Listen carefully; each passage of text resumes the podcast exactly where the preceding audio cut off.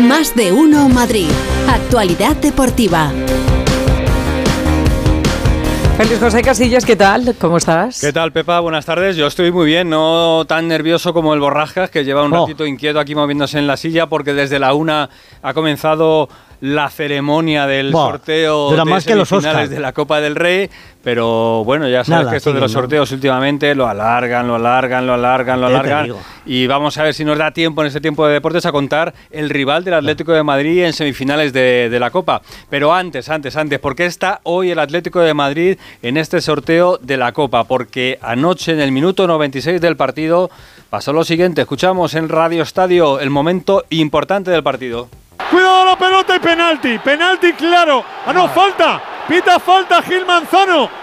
Me ha parecido penalti de Barrios, pero dice Gil Manzano que es fuera. Habrá que ver porque está al borde del área. A mí me parece penalti, A ¿eh? ver, yo creo que ha pitado penalti. Yo creo que pita fuera, porque si no se lo estarían comiendo los del Sevilla. Para mí es dentro del área, por eso del área. No, no, ha pitado penalti, ha pitado penalti. Ha pitado Arriesga penalti. Pablo Barrios en ese balón. Al final lo termina perdiendo y se ve obligado a ir forzado a hacer el penalti. Pues en el 50 y medio, Para mí es penalti, a ¿eh? favor del Sevilla. Penalti Para mí a es favor penalti. del Sevilla. Lo que hay un penalti clarísimo a la mela. Clarísimo. Eso no hay que dudar.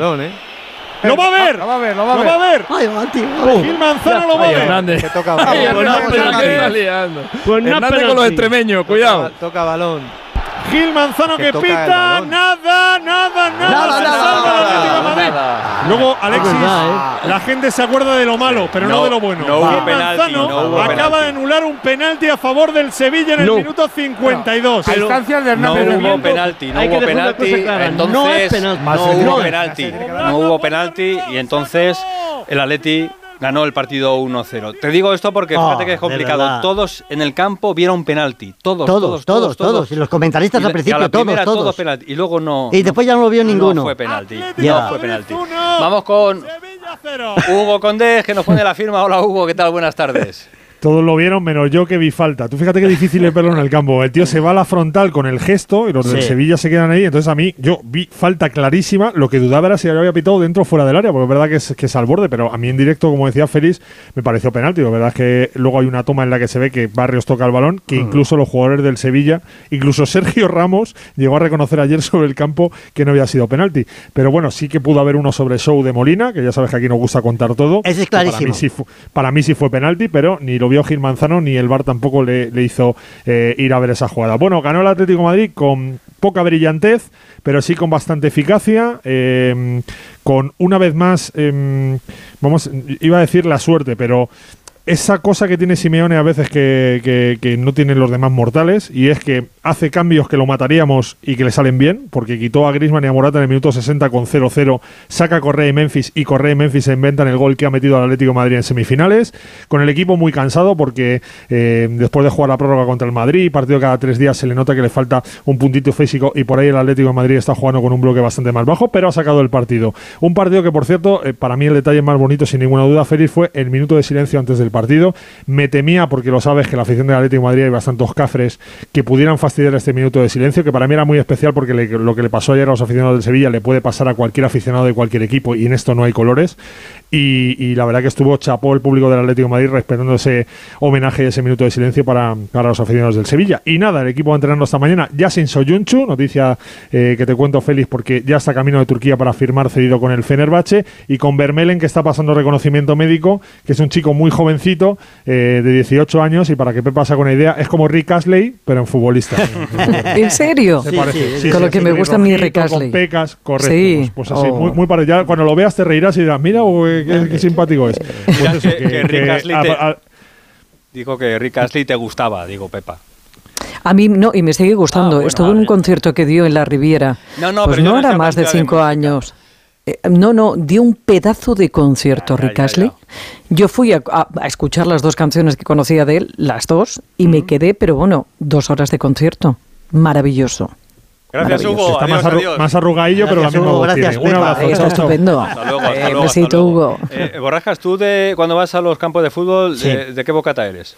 Yo de mm, sobrasada. De sobrasada. Me encantan. Sí, sí. Que- es que es una cosa. Me, me gustan los bocatas de sobrasada, no puedo. Si no, si están buenísimos, Acaba pero de publicar la agencia F un, un estudio, eh, se ha hecho un estudio en, en tres estadios, verdad, en ¿eh? el del Rayo Vallecano, en el del Castellón y en el de Gran Canaria, donde mañana juega el, el Real Madrid. Bueno, pues eh, la gente en Vallecas es de panceta y jamón. Bien, El bien. bocadillo de panceta es un bocadillo de Madrid, borrasca Vale, de, bueno. de- de las matinales de los equipos de Sí. tercera división y de segunda B, bocata de, de panceta. En Castellón son más de la coca, de jamón Sí. y queso, Sí. Sí. ¿eh? Y sin embargo en Gran Canaria son más como que la coca y jamón de queso, ¿no? La coca y, y luego el de jamón y queso, ¿no? No, no, no, coca de jamón y queso. Mm, Yo, yo bueno. he leído eso.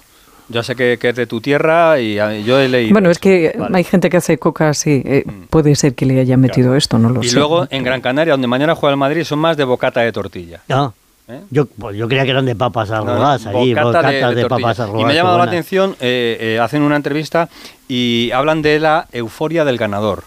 Sí, Entonces, en el descanso, si el equipo local va ganando, la gente consume más, compra más. Claro. La euforia del ganador te lleva a comprar. Si tu equipo va ganando, en el descanso vas y compras.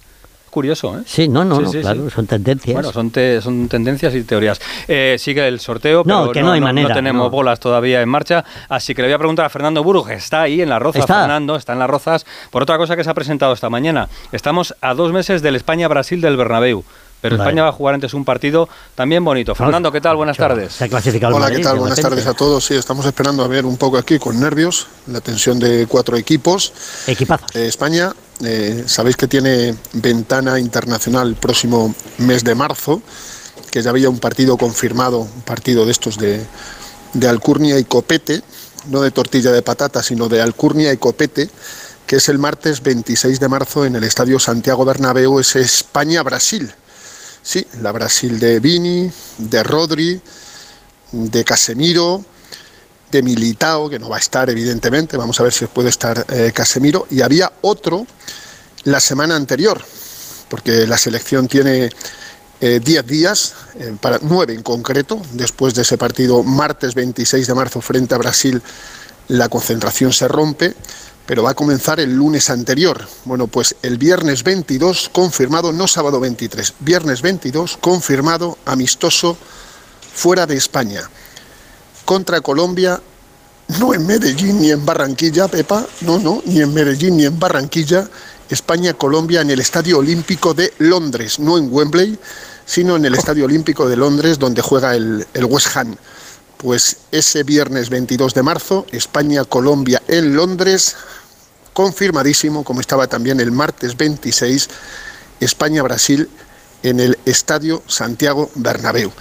Y es, son los dos últimos amistosos antes de la concentración del mes de junio, donde España va a jugar también dos partidos, uno en la Comunidad de Madrid y otro en Almendralejo, en el Francisco de, la Era. Un rival va a ser Andorra, vamos a ver quién es el otro. Y después el lunes 10, viaje hasta mm, la Selva Negra, en el sur de Alemania, para el 15 eh, preparar ya el primer partido que va a ser ese día frente a Croacia en el Estadio Olímpico de Berlín. Son los planes, ha estado Luis de la Fuente, el seleccionador, ya te cuento, os doy una noticia que os va a gustar. Estamos a viernes, el próximo lunes en el Radio Estadio Noche va a acudir a los estudios de Onda Cero en San Sebastián de los Reyes el seleccionador, el riojano Luis de la Fuente, para que nos cuente muchas cosas que tiene en la cabeza de cara a esa próxima Eurocopa. No sabemos todavía, no sabemos todavía si esa anomalía contractual se ha solucionado, yo no lo sé, si no os lo diría, porque ya sabéis que termina contrato el 30 de junio y si pasa a cuartos, a oc- a octavos, a cuartos y a semifinales, no tendría contrato. Vamos a ver qué nos cuenta Luis de la Fuente, que tiene también muchas cosas que decirnos en base a jugadores que se han lesionado, que están en un estado de forma extraordinario. Lo sabéis que la lista no es de 26 finalmente, sino de 23. Gracias, Fernando. Pues pendientes quedamos del sorteo. Todavía Buen no fin de semana. todavía Sí, hay. sí. Gracias. Seguimos pendientes de lo que pasa en el Salón Luis Aragonés ahí en Las Rozas. El Real Madrid juega mañana en Las Palmas. Eh, imagínate de qué le han preguntado al entrenador de la Unión Deportiva de Las Palmas, de qué le ha preguntado a García Pimienta. Por Hernández Hernández. De los árbitros. Claro. De los árbitros, a ver qué dice. En el fútbol lo más difícil de todo, lo más difícil de todo es arbitrar. Porque yo las cosas las miro para, a mi favor y el entrenador rival las mira para el siguiente, para, para el suyo. Los jugadores siempre intentan, entre comillas, engañar, pero para beneficiarse, ¿eh? no, no con ánimo de engañar al árbitro, sino para beneficiarse ellos. Y creo que se lo ponemos muy difícil. Y al final yo sí que creo que todos los eh, equipos al final acaban estando donde se merecen, porque a veces te benefician, a veces te perjudican. Yo no me veo perjudicado por los árbitros, la, la Unión Deportiva Las Palmas. Bueno, y mañana a las 2 de la tarde juega el Rayo en Anoeta, frente a la Real Sociedad. ¿Quién pita ese partido? ¿Otra vez? ¿Otra vez? ¿Otra vez? ¿Otra vez? ¿El agente doble? ¿El Hernández Hernández? Hernández, sí, sí. De eso Pero no hay hablado- más árbitro. Eso digo sí, yo. sí, sí, los hay. Ha hablado Francisco, el entrenador del Rayo agotado. Vallecano. Pero bueno, yo creo que el equipo es perjudicado, al final están en su derecho de, protestar todo lo que todo lo que pasa en un partido, ¿no? Y, pero bueno, a partir de ahí Hernández, Hernández mañana intentará hacer el partido correcto, hacer un partido bueno con todo lo que está pasando, equivocarse lo menos posible, se equivocará como equivocamos todos, pero bueno, yo confío plenamente en la lealtad de todo el mundo y, bueno, yo creo que como siempre vengo diciendo, al final todo el mundo vamos a estar donde tenemos que estar. O sea, la clasificación no, va, no la van a manejar los árbitros, la manejará nuestro juego, nuestro fútbol y tenemos que estar centrados en eso y no lo que va a pasar mañana con Hernández Hernández porque bueno, es un árbitro con mucha experiencia y que seguramente mañana tomará decisiones correctas para, para que se vea un partido bonito. ¿no? Y se tiene que Pues, estar haciendo multimillonario. este Ni tío. García Pimienta ni Francisco Venga, compran el mensaje de liga adulterada y que los árbitros lo tienen todo preparado. ¿eh? No compran ese, ese mensaje. ¿Qué tiene preparado el Real Madrid para mañana? Pereiro, Alberto, ¿qué tal? Buenas tardes.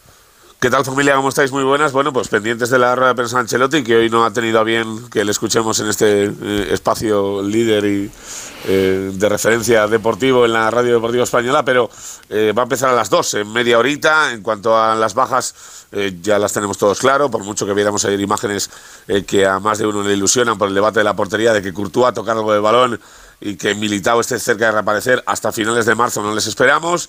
Eh, falta de Vidalaba, falta Jude Bellingham, así que opciones para que Modric entre en el centro del campo o que eh, Chouameni y Camavinga estén los dos y se quede el croata en el banquillo y veremos a ver si Nacho repite como central o atrasar a uno de los dos franceses al central o al lateral y así hacer hueco para el croata en el once inicial. Arriba Vinicius y Rodrigo, el en una de las salidas más complicadas que tiene eh, de aquí en la segunda vuelta y, eh, por seguir hablando de árbitros, pita Sotogrado. La frase más famosa de Sotogrado en el Bernabéu fue aquella de habéis tenido 92 minutos para marcar un gol, no me pidáis uno más de descuento, que ya habéis tenido suficiente. Así que seguro que tenemos vídeo a lo largo de la tarde, chicos. Gracias, Pereiro. Hasta luego. Como Besito, yo tenía chao. pensado, pensado que lo del sorteo se nos iba a ir un poquito largo. Sigue todavía la ceremonia. Nah, está Miguel Ángel. Ruiz, representante del Atlético de Madrid. Está Leo Franco, que fue portero del Atlético de Madrid. Está Goicochea, es jugador del Atlético. Está Luis Arconada también, Sí, eh, portero portero. de la Real Oh. Sociedad. Yo he traído cuatro papelitos y la mano inocente es la del Borrascas. Así Vale, que ¿lo en este momento lo sacas Bueno, vamos, y lo buenos. que quede, quede. Pues Eh, y mira, luego ya veremos. A ver, veremos. primera, venga, vamos. La Borrascas, primera ahí. bolita Dale. dice Mallorca. Mallorca. Venga. La segunda bolita dice exactamente Atlético de Madrid. Mm. Mallorca Atlético de Madrid. Primero en Somos y luego Eso es. en y los el otros dos dicen Real Sociedad Sí. y el otro tiene que decir Atleti Bilbao, digo Está yo. correcto, ¿no? Sí, está correcto. Atleti de Bilbao. Atleti Pues Bilbao. muy bonito. Derby vasco y, Y- luego el partido Mallorca